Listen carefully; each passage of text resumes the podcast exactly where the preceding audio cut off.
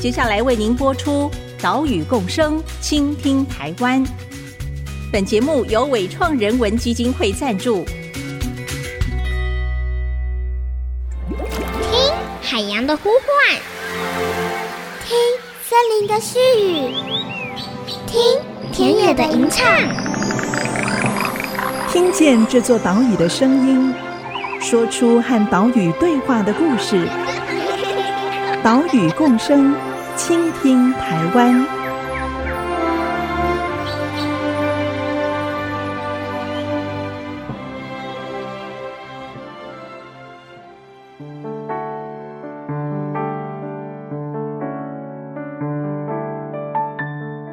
Hello，大家好，欢迎来到 IC 之音 FM 九七点五岛屿共生，倾听台湾。我是袁长杰。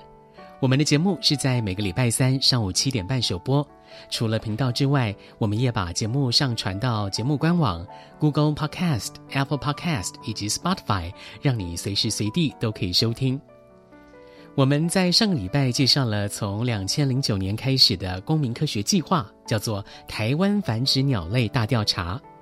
透过了许多志工的力量，协助研究者来搜集夏天留鸟还有夏候鸟的观察资料。来作为保育政策在制定上还有成效评估的参考。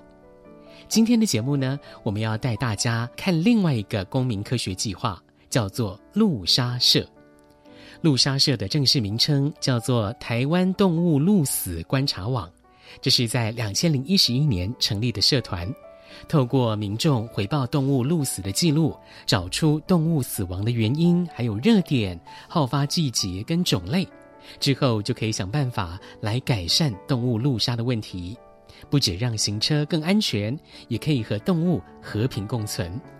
今天我们就为大家专访路杀社的社长林德恩，来谈谈路杀社这十年来的成果。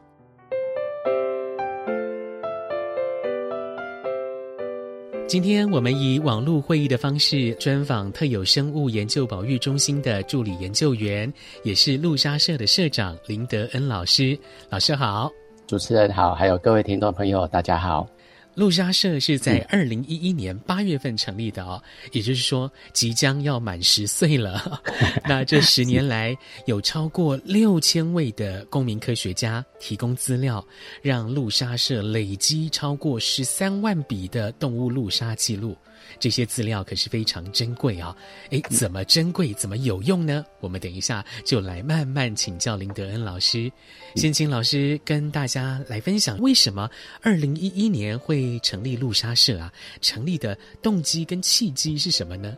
好的，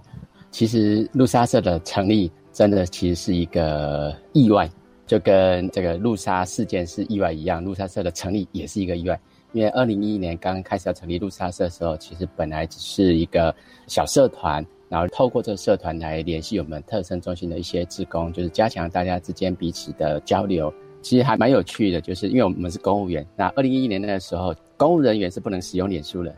在 在公务单位脸书是被封锁的。好，那所以那时候我们是下了班之后呢，透过自己家申请的网络成立了社团，然后来使用。啊，也因为之前是被封锁，所以我们对脸书其实很不熟悉。就在创立的社团的时候，什么设定都没有限制，它只能是一个完全 open 的状态。那因为刚成立的状态的时候，觉得哎，整个社团空白的，怪怪的，所以我就放了一张，呃，因为我我的研究的物种类群是爬行类，就是蛇类，所以我就放了一张最常见的死掉的蛇的照片放上去。然后没想到就这么一张照片，就引发了一连串后续的这十年的一个化学变化，就变成陆杀社了。大概是一个有趣的开始了哈。那不过这个其实有一点半开玩笑，因为其实在这之前我们就曾经很想做一件事，就是希望可以跟国外一样，可以有一个公民科学是来协助国家记录这些路上死亡的动物。所以当我们在脸书上看到说，哇，原来有这么多人会对死掉的动物有反应这一件事情的时候，突然间让我们看到一个亮点，一个契机，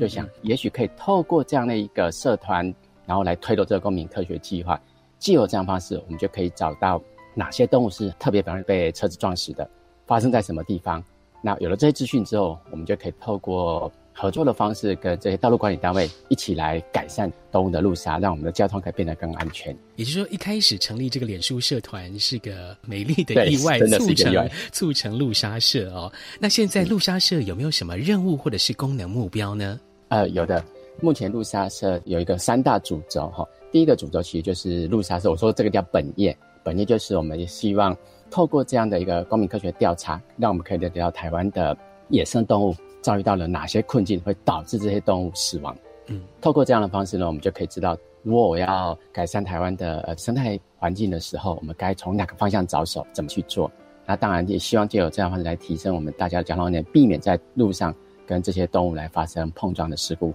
嗯，这是本业的部分。不过在路上社发展的过程当中，我们开始慢慢的发现，哎，其实会死在呃路上的动物有非常非常多可能情形。它不止车祸，它可能中毒死亡，它可能疾病死亡，它可能很多的其他意外导致的死亡，可能是呃一些我们所谓的生态陷阱或者是天灾。嗯，所以呢，在这里面的时候，我们就发现有两个很重要的议题，一个就是疾病的监控，就传染病的监控，是包含狂犬病、禽流感。冠状病毒还有很多其他可能听众朋友没有听过，例如像犬瘟热啦、小病毒啦，嗯，等等之类的各式疾病的监控。好，第三个部分也是副业之一哈，就是刚刚有提到了动物的死亡，还有一个很大因素是中毒死亡。这个中毒可能是环境用药，可能是农作物所使用的这些农药啦、杀虫剂、杀扫剂所导致的。所以我们有第三个主轴，就是透过这些疑似中毒死亡的个体。送验之后，了解到有什么样的环境用药造成重大的威胁，或者说它是被滥用的，那我们就可以借由这些科学数据来提供给管理单位，例如房检疫局，然后由他们来调整农药的或者是环境用药的使用政策。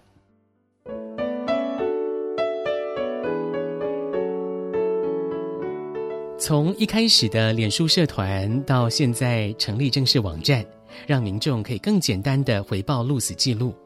使用者只要用手机拍照，将资料上传网站，就可以完成回报。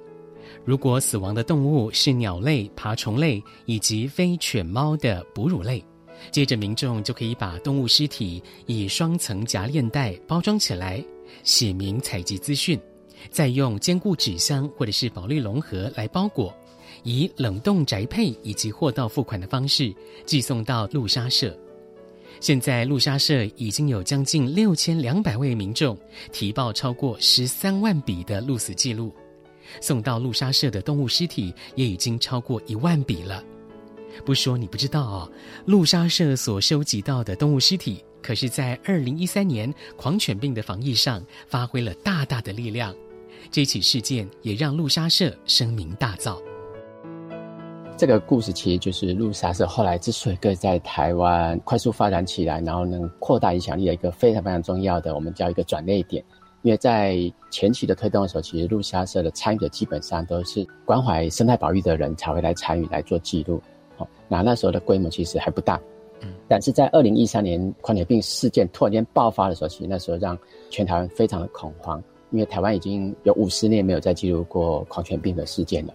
那大家正在惶恐，就是说，到底狂犬病是怎么开始的？是哪个地方有漏洞的时候呢？那时候路杀社其实已经累积的至少已经两年多的资料。啊，那那时候其实我们已经对于幼獾的死亡现象已经有一个基本了解，知道说这个其实不是特殊现象，而是一个在台湾普遍常见到的死亡现象。所以当狂犬病爆发的时候，大家在一片紧张状态之下，路杀社刚好我们就把过去两年多的资料整理，然后成了一个简单的地图来呈现。我们曾经在什么时间、什么地点记录过幼獾的死亡，然后这样的图一出来的时候，哎，就让我们机关署心理上就有一个底，知道说，哦，原来在这么多地方发现过。嗯，那那时候呢，因为我们的冰库里面 也还冰了很多来不及处理的这些幼獾的尸体，而且都不是当年度的，可能有都有好几年前的，所以我们赶快整理出来之后，提供给我们的交易所来做筛检，再透过 DNA 的判读之后，就发现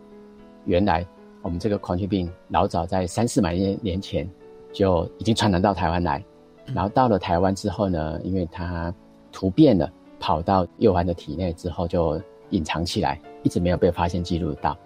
然后一直到二零一三年这个事件之后才再次被记录到，然后也透过这样子，我们发现原来这个病毒其实可以算是台湾的特有种了，它已经跟邻近国家的病毒株其实是不一样的了，哦估计大概是在两百年前就已经。突变成台湾的特有型的狂犬病病毒了。是啊，那也是因为这个角度之后，让我们的管理单位知道说，哦，原来台湾有一个公民科学计划，叫做路杀社。透过这个计划，竟然可以得到这么多呃死亡动物的资讯、死亡动物的检体，可以解决他们一直以来的困扰。之前一直没有办法侦测到狂犬病原，就是因为我们的防检疫单位以前着重是在犬猫，以犬传染的狂犬病为主，所以对于野生动物的了解比较少。但因为透过这样的方式，就了解到说，原来我们可以借由这样的方式来弥补以前检体不足的这一块。哦，那也是因为这个事件之后，让更多以前。不曾关注到野生动物的民众了解到，哇，原来野生动物很重要。嗯，因为如果不关心它，它可能会有一些未知的疾病会传染到我们。然后因为这样开始关心野生动物，而愿意来参与，来协助国家做好防疫的这一块，那这个绝对是让我们感到非常非常感动的一个地方。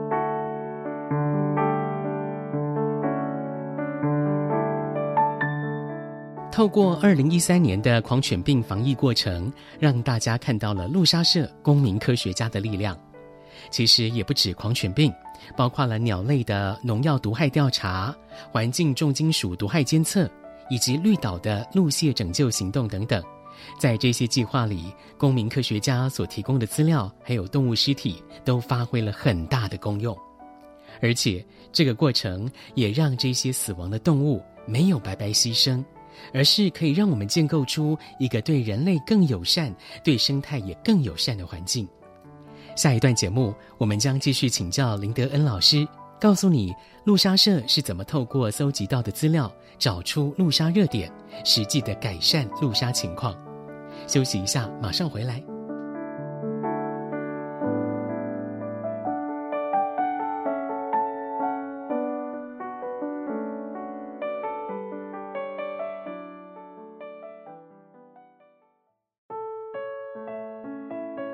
其实会有执行这样的系统化同步大调查的主要原因哈，就是因为我们一开始推动的时候呢，是希望让门槛降低点，让所有人都可以参加。那也希望借由这样可以得到比较广泛的资料。所以那个时候，这样是你在任何时间、任何地点看到资料，通通都能回报。但这样其实就有一个缺点，因为你不是一个设计过的实验，那就会导致于我们记录回来的资料呢，这时候就会产生一个盲点。这样的盲点就是说，我在某一个地方看到资料非常的多。我只能说这个地方的确有很多资料，但不代表这个地方就是最严重的，因为它很有可能是因为有少数几个很热心的民众，他每天都来参与调查，所以他记录回来资料就很多。是，那问题来了，另外一个没有的地方，就真的没有路杀吗？不一定，它的没有很大部分的原因是因为太远了，没有人去关注到，嗯，所以它资料是零。但那个地方可能路杀其实更严重的。是，还有一个很重要的问题，我也没办法回答，就是很多人也常问我。台湾的路杀到底严不严重？嗯，嗯，台湾一年会有多少动物被撞死？回答不出来，是因为我们没有一个通盘的试验设计来做这样的资料调查的话，是没办法回答这两个主要的问题。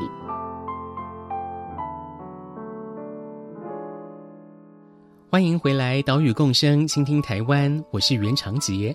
今天的节目由路杀社的社长、特生中心助理研究员林德恩老师。来聊聊路杀社十年走来的故事。刚刚我们听到了林德恩老师说明，路杀社从二零一八年开始推动系统化大调查的原因。路杀社在台湾筛选出四百二十个样区，邀请志工认领样区，在一月、四月、七月跟十月份各选一天，每年进行四次调查。要计算样区里面各种类的道路三公里当中所出现的动物尸体，用这一种系统性的调查来精准估算路杀的动物数量，筛选出确切的热点。透过三年的系统化大调查资料，可以估算出台湾每年因为路杀而死亡的陆生脊椎动物数量是介于一千五百万到两千万之间。哇，这个数字是非常惊人哦！这可能也是因为台湾地狭人稠，还有汽机车密度高的关系。所以，我们接下来请教林老师，有了路杀热点之后，是怎么跟道路主管单位合作，来促成道路改善，降低路杀事故呢？台湾的道路有分好几个等级，那不同的等级有不同的单位在管辖，甚至有时候是一条道路有好几个单位在管辖。对，或 anyway，总之我们只要重点目标就是，我们可以希望透过我们的资料分析，确切的了解到到底有哪个路段是真的容易发生动物路杀，或者是说它也许不是保育类，但是在短时间内会产生大量死亡的一个路段，例如像垦丁，到暑假的时候会有很多的路线。他们因为要下到海边去产卵的时候，那一次下来可能是几百只、几千只或上万只，那你可能在短短的一个小时内就会造成数千只的陆蟹死亡事件。那这样的地方呢，其实也是值得我们关注，因为你大量死亡之后，可能导致这个物种的区域性的灭绝。嗯，所以呢，我们就透过呢全民合作的方式，大家在全台湾记录这样的数字回来之后，那我们透过一些呃模式的分析啊，透过资料的套叠之后呢，我们把它归纳整理出了大概。一百多个第一步优先去处理的路杀的热点，那有了这个热点之后，我们就可以开始知道说，哦，那我应该去找谁？例如，如果是在国家公园内，我们就可以去找国家公园一起合作；如果它是在省道上面的，那当然就是要找公路总局。那我们举一个例子好了，就是我们最近跟公路总局积极在处理的一个路杀热点。那之前大家比较关注到的是石虎的路杀，对，啊，那所以在苗栗跟南投，特别是这两个地方，就做了非常多。改善的作为。那除了这之外呢，其实需要去关注的路杀的动物还有很多大型的动物，例如在高雄，我们叫省道台二十八线，就是在田寮跟内门这个地方，就我们大家应该有听过月世界，是，嗯，哎，在月世界这个地方呢，它有一条省道叫台二十八线，在这地方的两边呢，因为大家都认为月世界是二地，也因为这样，所以干扰比较少，所以那个地方其实呢，变成了一个小型的动物天堂，那边有非常非常多的野生动物，包含穿山甲。食蟹獴、白鼻星，也有麝香猫，虽然比较少，也有麝香。那除了这之外呢，还有两种大型动物是比较意外的，就是梅花鹿跟水鹿。哦，呃，因为鹿的体型很大，大家可以想象，开车如果不小心撞到一只鹿的话，哇，那个惊吓感是是非常非常巨大的。哦，那也可能因为这样，你车子会受损，甚至可能会威胁到生命。所以，当我们知道那个路段常常发生动物路杀，而且甚至可能会撞到水鹿的这种情形之下，我们就。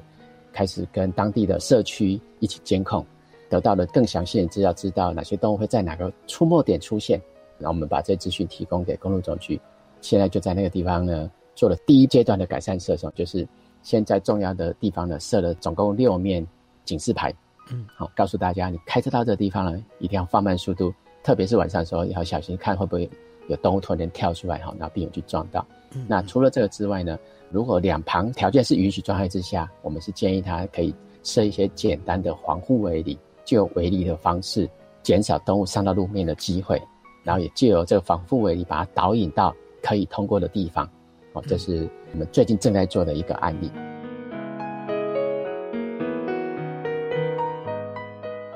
除了提供道路主管机关路杀资料来改善道路之外，路杀社也跟导航软体公司以及导航 App 合作，把百大路杀热点路段汇入到导航系统里面。来听林德恩老师的说明。刚提到的案例比较属于我们叫 case by case，就是说你针对特定的地点花比较多的时间跟经费去做了，但并不是所有的道路的管理单位都可能有这样的经费或这样的条件去试做。那所以呢，我们那就会想，那有没有一种更有效率的方法，可以让更多人知道路杀这件事情，然后也可以呢，透过行为上的小小的改变，然后让这样路杀的几率可以减少呢？所以我们那时候就想说，也许可以透过导航系统，把我们所整理出来的这一百多个路杀热点。那其实当初为什么会整理出一百多个？其实主要的目标也是为了这个的原因哈。就如果你的路杀热点高达上千个。那我把它放到导航系统的时候，你会发现你一路在开车的时候，它会一直从头叫到尾，你一定会烦到受不了，把它关掉。是是，所以一定要浓缩到这个经典到不行的时候，那这样它才能真的有效果。也就是说，真的开到那个地方的时候，那个时间点也对的时候，那你的警示系统会提醒你，好，然后就把这样的一个资讯呢，跟民间业者一起来合作，透过公私合力的方式呢，就有很多的好处。因为民间业者他们在效率真的是比政府会来得快一点。第二个就是他们比较会注意到很多细节，可以把它做到很精致啊。那透过这样的合作的方式呢，我们做出来的这些应用的可能性就会高非常的多。那对于民间业者而言，它就是有一个产品差异化，嗯，啊，也算是尽到一个社会企业责任的一个概念。那我们就希望透过这样的一个合作的方式呢，让只要有使用不管是 Garmin 的导航软体，或者是导航网的软体的民众，如果你没有用这种两个导航软体，那你就去下载这样的一个 App。那这样子呢，你就可以在行车的过程当中，透过这些语音助理的提醒，知道就是说，呃，哪个地方是热点，来避免去撞到这些动物。那这样子呢，就可以瞬间哎，把全台湾浓缩出来的一百多个热点，通通都关注到。嗯，是啊，至少我们可以先从自己的行动改变做起，之后呢，道路管辖单位有机会可以来处理的时候呢，那我们再去推动进一步的改善的时候，就可以得到一个加成的效果。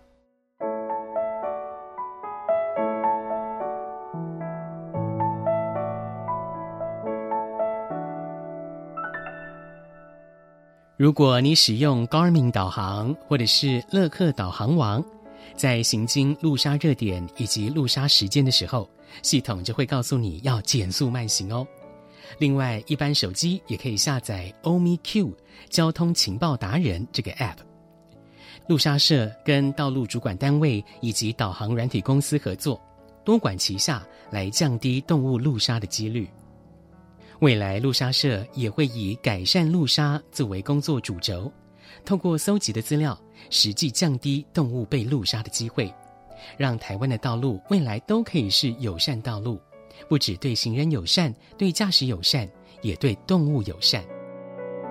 那我们未来的主要工作项目呢，就是回到本业的部分，也就是说路杀的改善的部分。哦，那原因主要就是因为我们过去透过十年的资料，然后我们也回答几个基本问题。知道台湾的路杀真的严重，然后也知道有哪些动物是容易受到威胁的，所以我们未来的主要工作就会透过这些现有的资料，还有未来持续进来资料呢，开始来积极的跟各个道路的管辖单位，可能是县市政府，可能是乡镇公所，可能是国家公园或公路总局等之类的。那除了跟这些道路管辖单位来合作改善之外，那我们很需要就是说，我们当地的这个保育团体或者是社区民众可以一起来参与。来参与这些路杀的改善，提升自己的交通安全。那也监控自己住家附近的改善设施是不是完好，嗯，是不是还有哪些地方需要做调整跟修正的？然后就由这样的三方呢一起合作，就是民众做监控调查，我们这边来协助他分析资料，了解到哪些地方需要加强，然后由这个道路管辖单位来做这样的改善。好，这是我们未来最主要的工作项目。那还有一个更重要就是，我们希望透过这样的方式之后呢，让我们的企业家，啊，特别是汽机车的产业，嗯嗯，哦，可以了解到路杀的这件事情，然后愿意来开发相关的安全设施的设备，也许是透过雷达，或者是透过我们 AI 的辨识，哦，那么很期待汽机车产业可以关注到这一块，然后开发出更安全的交通工具出来。那这是我们未来的两个主要的工作目标。路沙社从脸书起家，以公民科学的方式。透过群众大规模的收集路杀资料，这可以说是全球研究路杀领域的第一例。现在有很多国家开始建立类似的网络社群。从这里也可以看到，公民科学是集众人之力，像是蚂蚁雄兵一样啊。虽然志工彼此之间不认识，背景也不同，但是可以为了一个目标，一起来贡献自己的一份力。不止可以促成环境的改善，也造福了台湾的动物跟人民。这个呢，就是公民科学的最大价值了。等一下进行岛屿行动加单元，岛屿共生，倾听台湾。我们下个礼拜再会喽，拜拜。